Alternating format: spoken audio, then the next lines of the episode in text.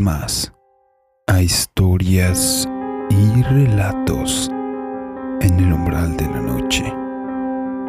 En esta ocasión trayendo para ustedes un relato más, un relato relacionado con un taxista.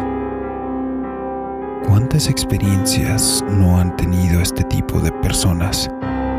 cuyo principal desempeño es transportar personas desconocidas, inclusive a altas horas de la noche.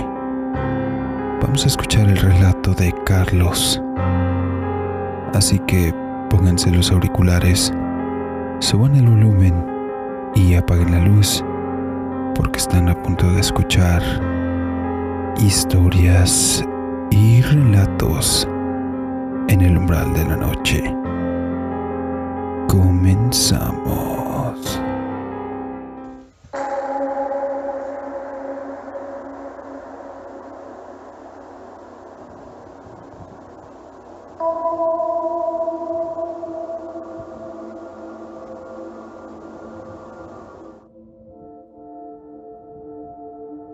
Saludos a todos.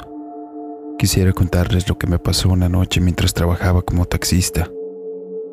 Para sacar algo de dinero extra lo que obtenía durante la semana, le pedí a uno de mis amigos que tenía un carro de sitio que me dejara trabajar unos días y que yo le daría algo de lo que saliera de ganancias. A él no le pareció mala idea porque así podía seguir obteniendo dinero del taxi mientras descansaba algunos días. Por lo general en el área metropolitana de Guadalajara se tienen varios mitos o leyendas, como les quieran llamar, sobre cosas que le pasan a los taxistas que trabajan en áreas específicas de la ciudad y otras historias que son advertencias sobre lo que puede pasar. Más que otra cosa, con situaciones donde hay fama de que asaltan o que hay crimen organizado. Recuerdo que aquella noche era un viernes por la madrugada. La ciudad estaba más calmada de lo normal. Yo ya había circulado por varias de las avenidas donde solía haber más movimiento nocturno buscando que algunos de esos fisteros me solicitara transporte. Para mi mala suerte no hubo ninguno que lo hiciera. Así que decidí circular hacia el centro de la ciudad, tal vez ahí habría mejor suerte. Me encontraba circulando sobre la avenida Federalismo, cerca del área del Panteón de Mezquitán.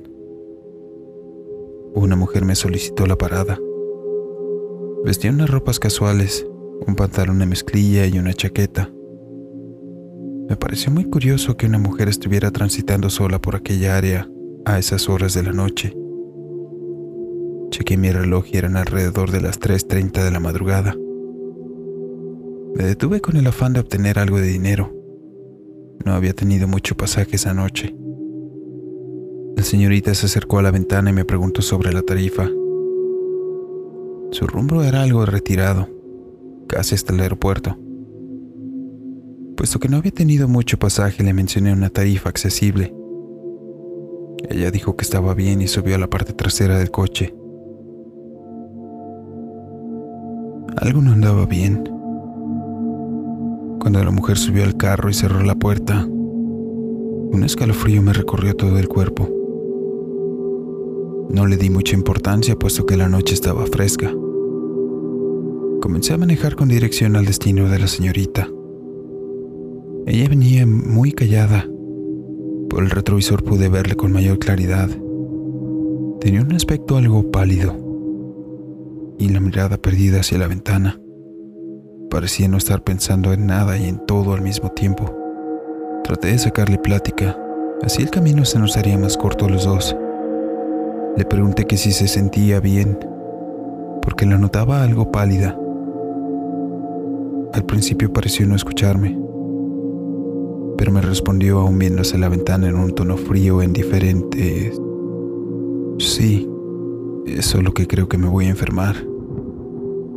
Noté el tono de voz, pero de igual manera traté de continuar la conversación, diciendo que mucha gente se estaba enfermando en aquellos días, entre el dengue y la influenza. De nuevo mi comentario pareció irrelevante, pero aún así me respondió con un sí en estos días hay que cuidarse, mientras seguía viendo la ventana. Tomé la ruta por la avenida Lázaro Cárdenas a la altura de 8 de julio. Yo pensé que sería lo más rápido a su destino, ya que por ahí no había semáforos. Noté que la señorita dejó de ver hacia la ventana y ahora se notaba algo intranquila. De nuevo le pregunté que si estaba bien. Esta vez no hubo respuesta. Yo seguí transitando por la avenida, y mientras más avanzaba, mayor intranquilidad se notaba en aquella mujer. Aquello me preocupó, así que insistí en saber si estaba bien. La mujer me respondió ahora con un rotundo no. Entonces le pregunté qué qué se debía. Me dijo, no me gusta circular por aquí. No tengo buenos recuerdos en esta avenida. Le pregunté que si prefería que tomara otra ruta, pero ella solo seguía intranquila mientras yo seguía circulando por los carriles centrales. Decidí que sería bueno salir por la lateral y tomar otra ruta. Justo estaba pasando por el parque El de Anne cuando comencé a orillarme. La mujer estaba muy intranquila. Volteé al retrovisor y nuevamente le pregunté que si estaba bien, a lo que ella me respondió con un ¡Cuidado delante! De la nada había salido una persona frente al vehículo.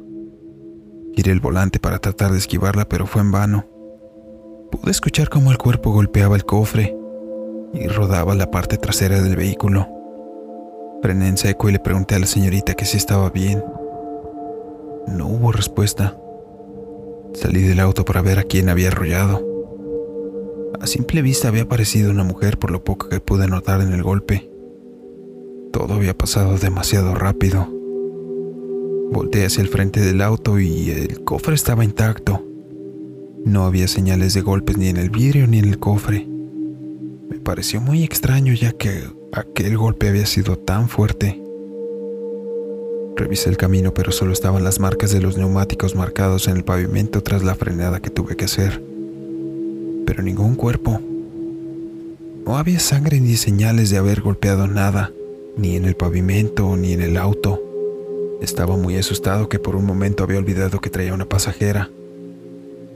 Rápidamente regresé al vehículo para saber cómo estaba ella. Pero al observar el asiento trasero, nuevamente el escalofrío me recorrió todo el cuerpo, dejándome paralizado por un momento. Aquella noche que volteé a ver el asiento trasero del taxi, ahí no había ninguna mujer.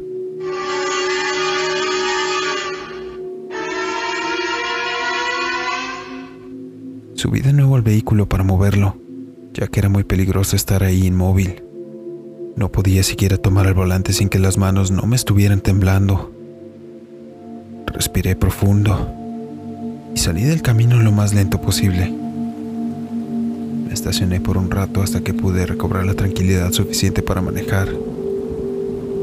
Me fui directamente a mi casa y al día siguiente le comenté lo sucedido a mi amigo.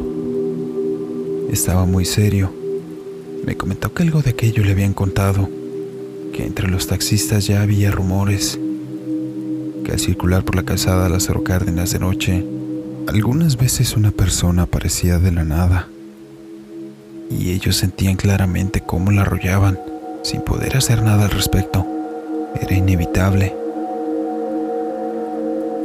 Pero que siempre al bajar a verificar, Nunca podían encontrar otra cosa que no fueran las marcas de los neumáticos en el pavimento. Después de aquella noche, solo seguí trabajando en el taxi por algunos meses. Fueron raras las veces que me tocaba circular nuevamente por aquella avenida durante la madrugada. Para mi buena suerte ya no tuve que pasar por eso de nuevo. Incluso hoy en día, cada que recuerdo ese momento, sigue volviéndose a erizar la piel. Me cuestiono todo lo que es real y lo que no.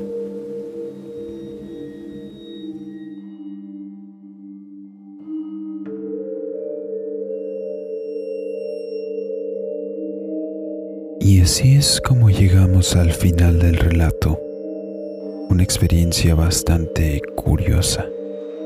Desde un punto de vista perturbador, como es que muchas personas coinciden en que suelen sentir cómo arrollan a una persona quien aparentemente no estaba ahí, lo cual corroboran al momento de bajar de sus vehículos a tratar de buscar si la persona está bien. Indagando un poco más sobre el tema, en la ciudad de Guadalajara existe esta leyenda. Sin embargo, como ya nos comentó Carlos en su relato, que dicen haber vivido lo mismo que él, aunque en el caso de Carlos fue un poco más extraño,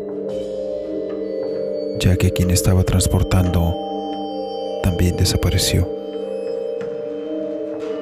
Déjame en los comentarios si estabas enterado sobre esta leyenda o si conoces a alguna persona que lo haya vivido en carne propia. En la descripción dejamos la información de contacto para que nos hagas llegar tus relatos y así poderlos hacer llegar a la audiencia. Te dejo de igual manera mis redes sociales y las otras alternativas donde nos puedes escuchar en Spotify y Anchor. Ayúdanos a crecer suscribiéndote, dándole un like y compartiendo el contenido si te gustó. No olvides que tenemos un episodio nuevo todos los lunes. Yo soy Draco TRX. Muchas gracias. Nos vemos.